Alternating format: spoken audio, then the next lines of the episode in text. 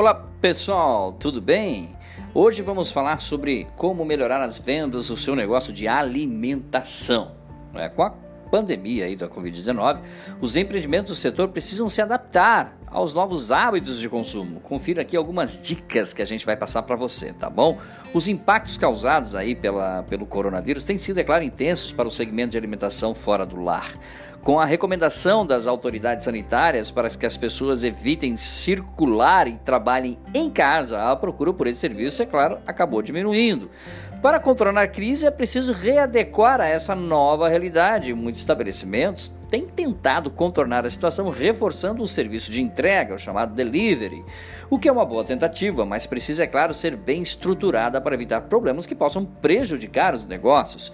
Diante de um cenário desconhecido, preparamos dicas para que você tenha uma operação de food service, evitar uma crise mais severa aí no seu caixa.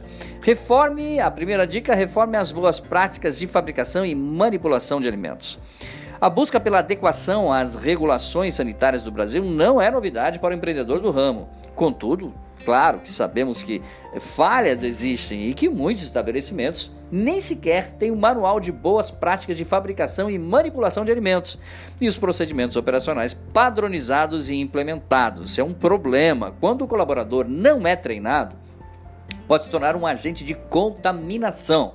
Sendo assim, a compreensão das legislações sanitárias vigentes é mais do que obrigatória, sobretudo com a pandemia em vigor. Por isso, recomendamos que o empresário redobre a atenção para proteger os seus clientes, seus colaboradores e ele mesmo de toda a comunidade envolvida.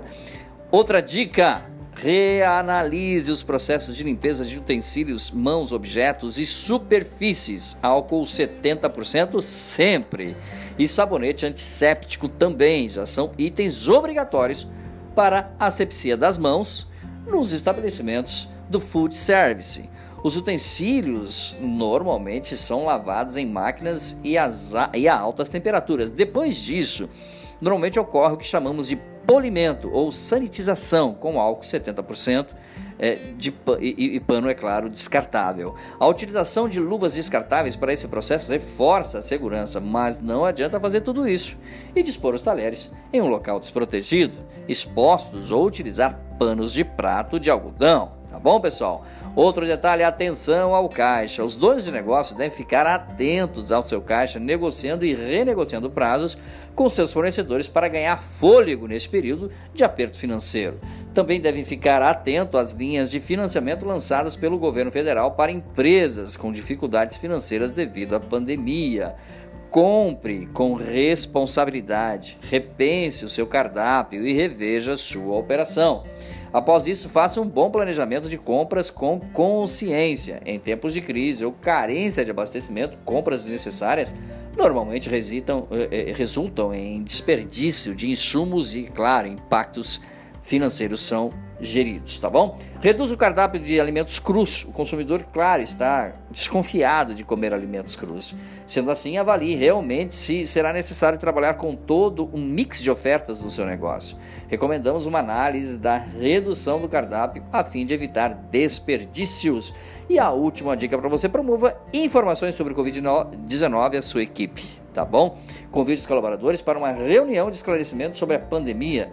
Muitas fake news estão sendo disseminadas, portanto, respeite as distâncias, tire dúvidas, esclareça como são as novas condutas de atendimento. Treine e capacite a sua equipe, principalmente a do delivery.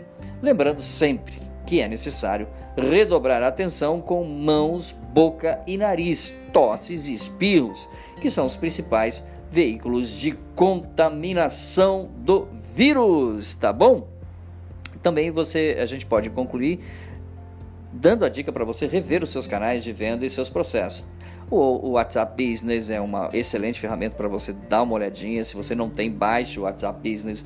Implementação dos serviços de entrega delivery, sem esquecer que o integrador é também um possível agente contaminante. E é claro, a adesão aos aplicativos existentes no mercado, tá bom? Como o iFood e companhia. Valeu, pessoal. Dicas sobre o assunto de hoje. Fale conosco, dbmarketingpublicidade.gmail.com. Grande abraço, até nosso próximo encontro. Tchau, pessoal.